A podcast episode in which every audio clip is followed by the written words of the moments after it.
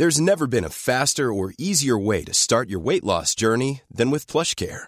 PlushCare accepts most insurance plans and gives you online access to board-certified physicians who can prescribe FDA-approved weight loss medications like Wigovi and Zepbound for those who qualify. Take charge of your health and speak with a board-certified physician about a weight loss plan that's right for you. Get started today at plushcare.com slash weight loss. That's plushcare.com slash weight loss. plushcare.com slash weight loss.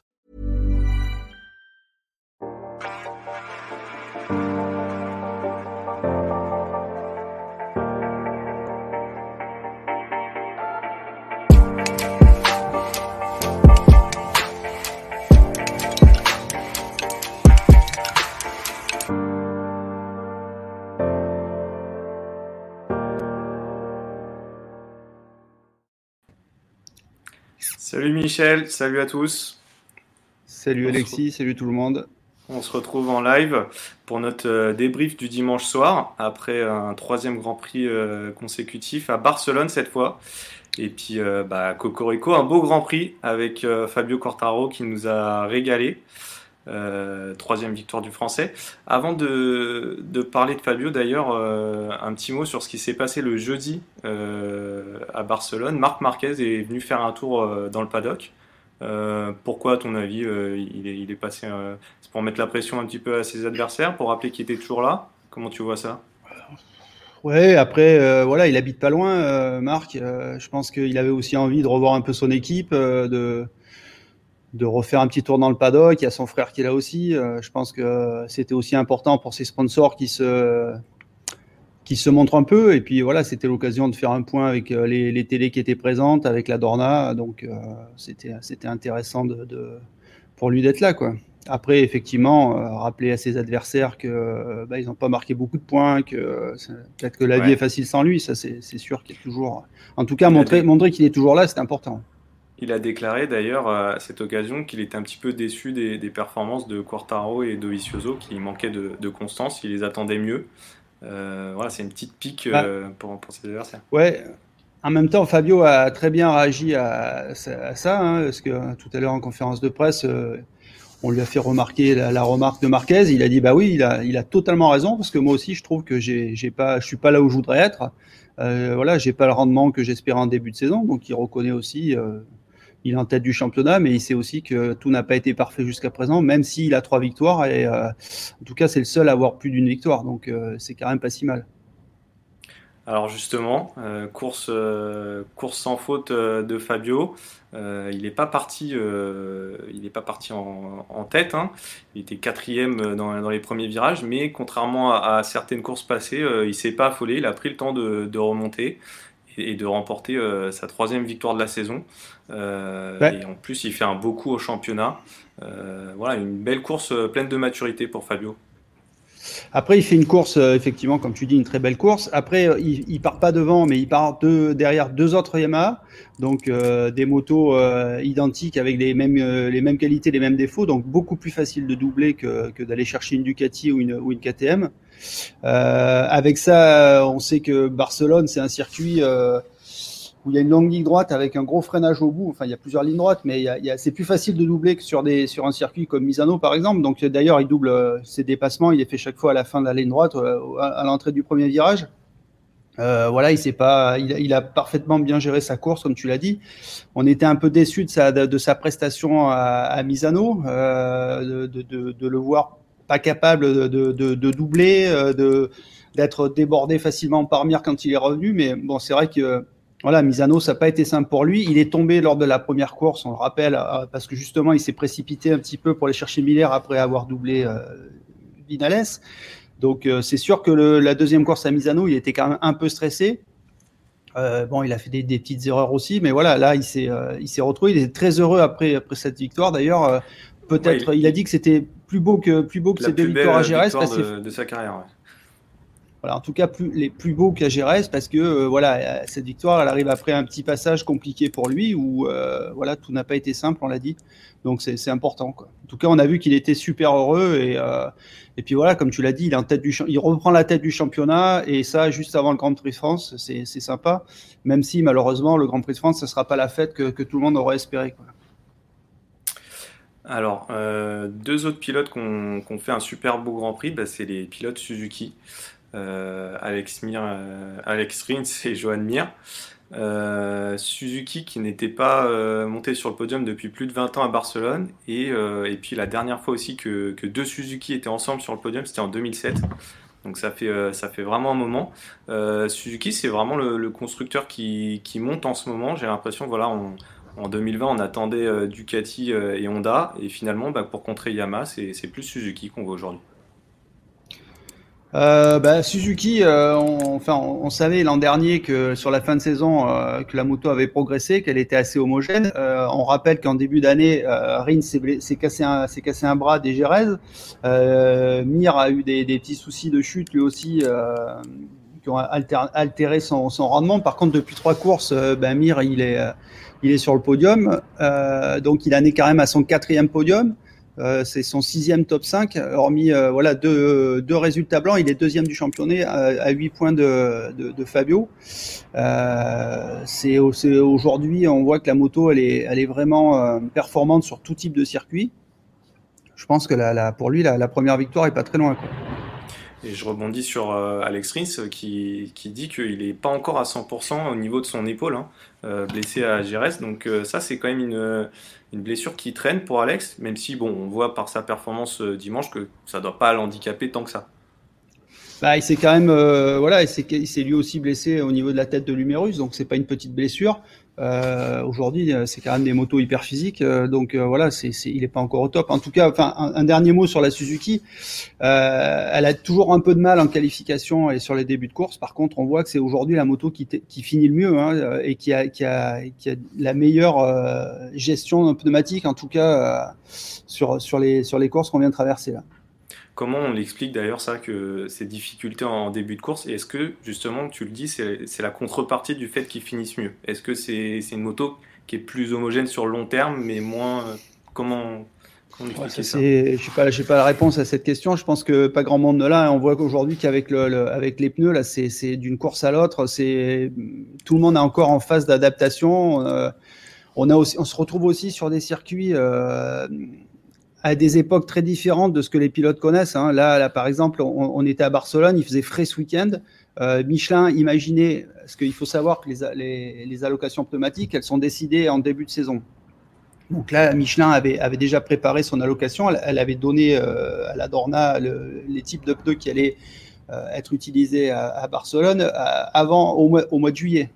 Donc, euh, ils imaginaient qu'en début septembre, il ferait à peu près la même température qu'au mois de juin, alors qu'il a fait euh, facilement 10 degrés de moins ce week-end euh, à Barcelone que, ce qu'il fait d'habitude au mois de juin. Donc, les pneus étaient, étaient un peu limites. Tout le monde a roulé avec les pneus tendres. Donc, voilà, c'est là encore, le pneu arrière est différent et en plus, on est, on est sur des températures qui sont aussi différentes de ce qu'on connaît. Donc, les réglages utilisés l'an dernier euh, bah, ils sont plus euh, ils sont plus adaptés à la situation. Donc c'est vrai que tout le monde tâtonne. Alors aujourd'hui, euh, pourquoi expliquer que la Suzuki est plus performante sur la durée avec des pneus usés, mais que les pilotes ont du mal à exploiter les gommes neuves? Je pense que voilà, c'est des, questions que, travaillent en tout cas les, ingénieurs japonais aujourd'hui chez Suzuki. Tu parles de l'allocation euh, Michelin qui est décidée euh, bien en, en, amont des courses, pardon, évidemment. Euh, j'ai une question à ce sujet. Comment sont répartis les pneus pour les équipes? On sait que voilà, tout le monde dispose des mêmes références, mais est-ce que les pneus sont tirés au sort ou est-ce que c'est Michelin qui choisit quel pneu il donne à quelle équipe pour le week-end? Ah Non, il y a un tirage au sort sur les pneus. Après, chacun choisit le nombre de. si on a 20 pneus euh, chacun va choisir, ah ben moi je veux 5, 5 tendres euh, et 6 euh, durs et 3 médiums. Enfin voilà, c'est après cette répartition, c'est les teams qui, les, qui les décident, mais après les pneus, ils, sont, ils, sont, ils sont donnés de manière aléatoire.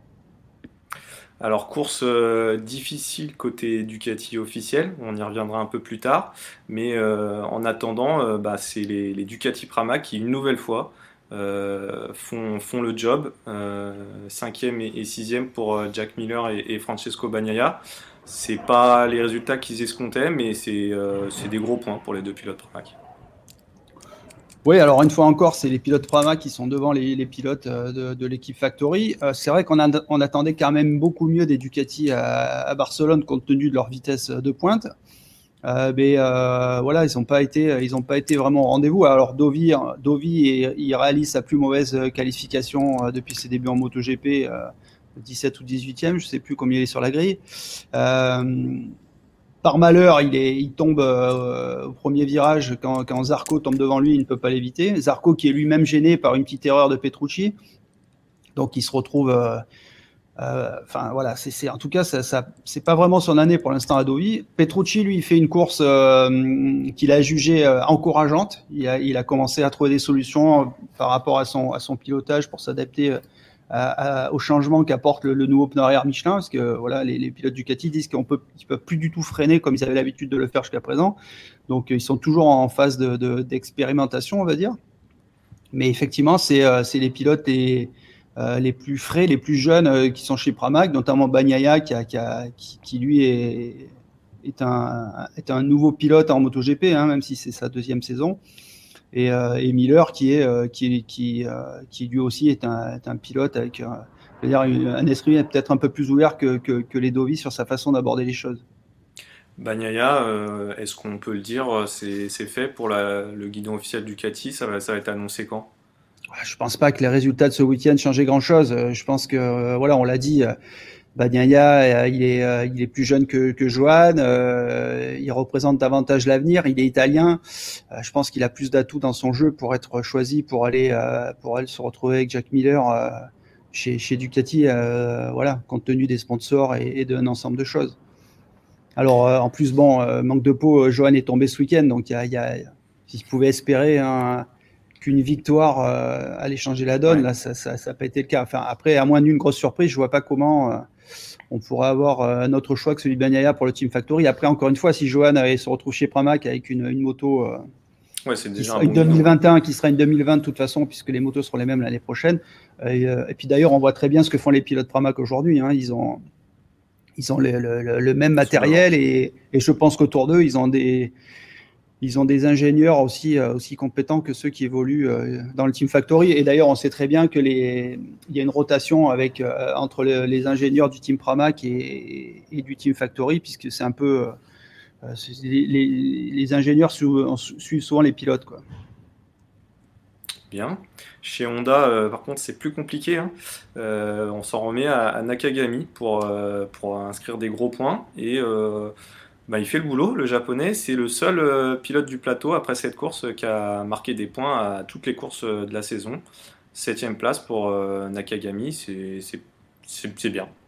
Il n'y a rien à dire. Ah, c'est oui, ouais, c'est correct compte tenu de, des difficultés qu'ont tous les pilotes Honda aujourd'hui à faire fonctionner leur moto.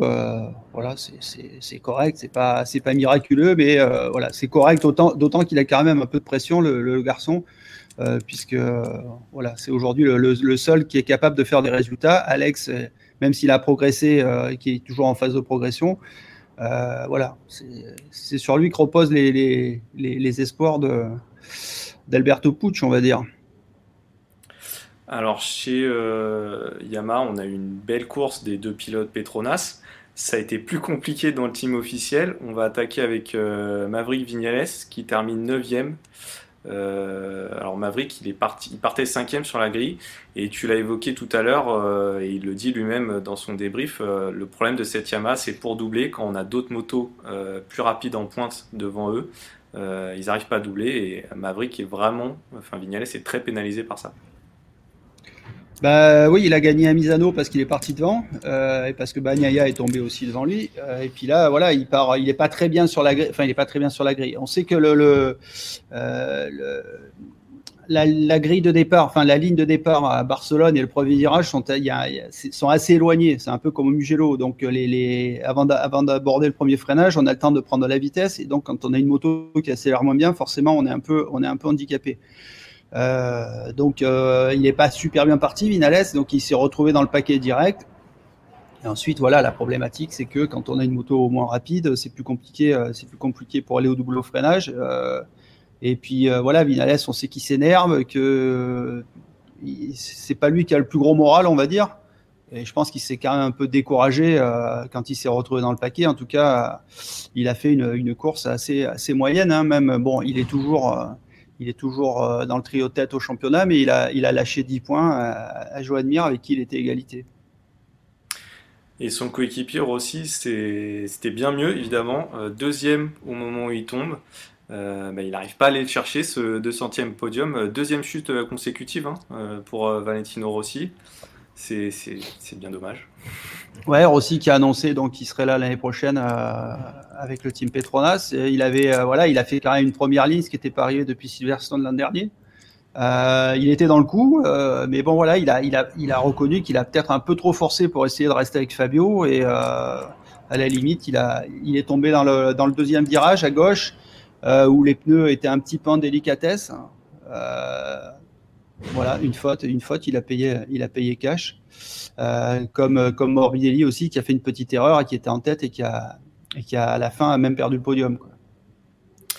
Mais il a, a Morbidelli a été plus raisonnable, on va dire, et Rossi en voulait peut-être un peu trop pour. Euh,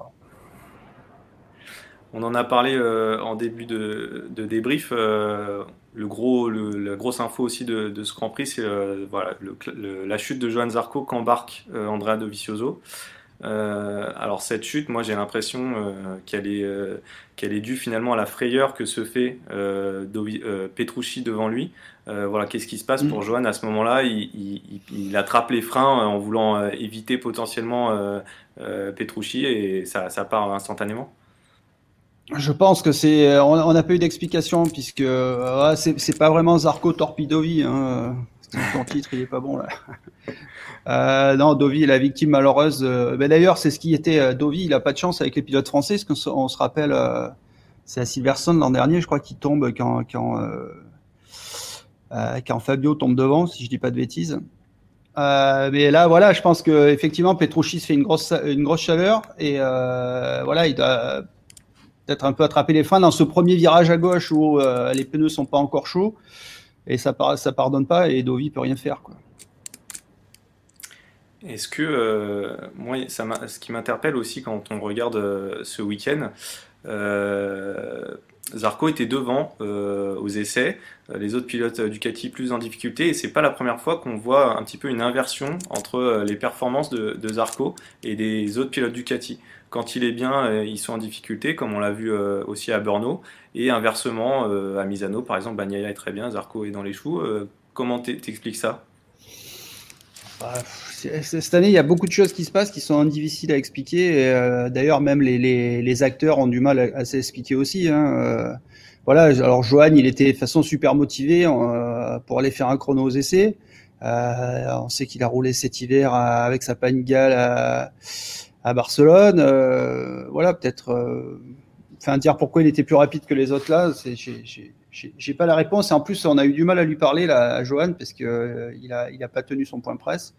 Et euh, voilà, nous, on est toujours dans des conditions compliquées aujourd'hui pour suivre, pour suivre un peu le, ce qui se passe dans le paddock. Très bien. Et eh ben écoute, euh, on va se retrouver euh, au Mans. Bah comment, comment va se dérouler ce Grand Prix? On sait qu'il y aura 5000 personnes. côté on espère, on espère. On espère. Côté normalement, oui. Toujours compliqué. Ah bah côté journaliste, ouais, c'est toujours compliqué. Donc pour l'instant, la Dorna a verrouillé complètement l'accès euh, l'accès au paddock pour les pour la presse écrite. Donc il y en a que pour les télés. Et là, c'est vrai que ça commence euh, ça commence un peu à gronder. Euh, bah, parmi parmi nous quoi parce que c'est vrai que surtout quand on voit que les gens de la Dorna se prennent en photo avec les pilotes sans masque que la famille Espargaro défile sur la pit lane avec femme et enfants et qu'on explique aux, journalistes qui pourtant doivent se faire tester pour entrer dans, une salle de presse d'où ils n'ont pas le droit de sortir, qui est même pas la vraie salle de presse. On leur dit qu'ils représentent un danger pour les pilotes. Ça, laisse un peu, ça laisse un peu rigoler. On se demande à quoi, joue aujourd'hui euh, la Dornoa. S'ils veulent vraiment euh, avoir le monopole de tout et verrouiller toute l'info, c'est vrai que ça, commence à grincer des dents en tout cas. Bon, et eh ben à suivre. Et puis euh, on se retrouvera en tout cas avec plaisir pour un autre débrief live sur Motostation on sera là, on sera là après le Mans. Salut Alexis, à bientôt. ciao. ciao. When you make decisions for your company, you look for the no-brainers. And if you have a lot of mailing to do, stamps.com is the ultimate no-brainer. It streamlines your processes to make your business more efficient, which makes you less busy. Mail checks, invoices, legal documents, and everything you need to keep your business running with Stamps.com. Seamlessly connect with every major marketplace and shopping cart. Schedule package pickups and see your cheapest and fastest shipping options from different carriers. With rates up to 89% off USPS and UPS rates. And with the Stamps.com mobile app, you can take care of mailing and shipping wherever you are. Make the same no-brainer decision as over 1 million other businesses with Stamps.com. Sign up with code PROGRAM for a four-week trial, plus free postage and a free digital scale. No long-term commitments or contracts. That's Stamps.com. Code PROGRAM.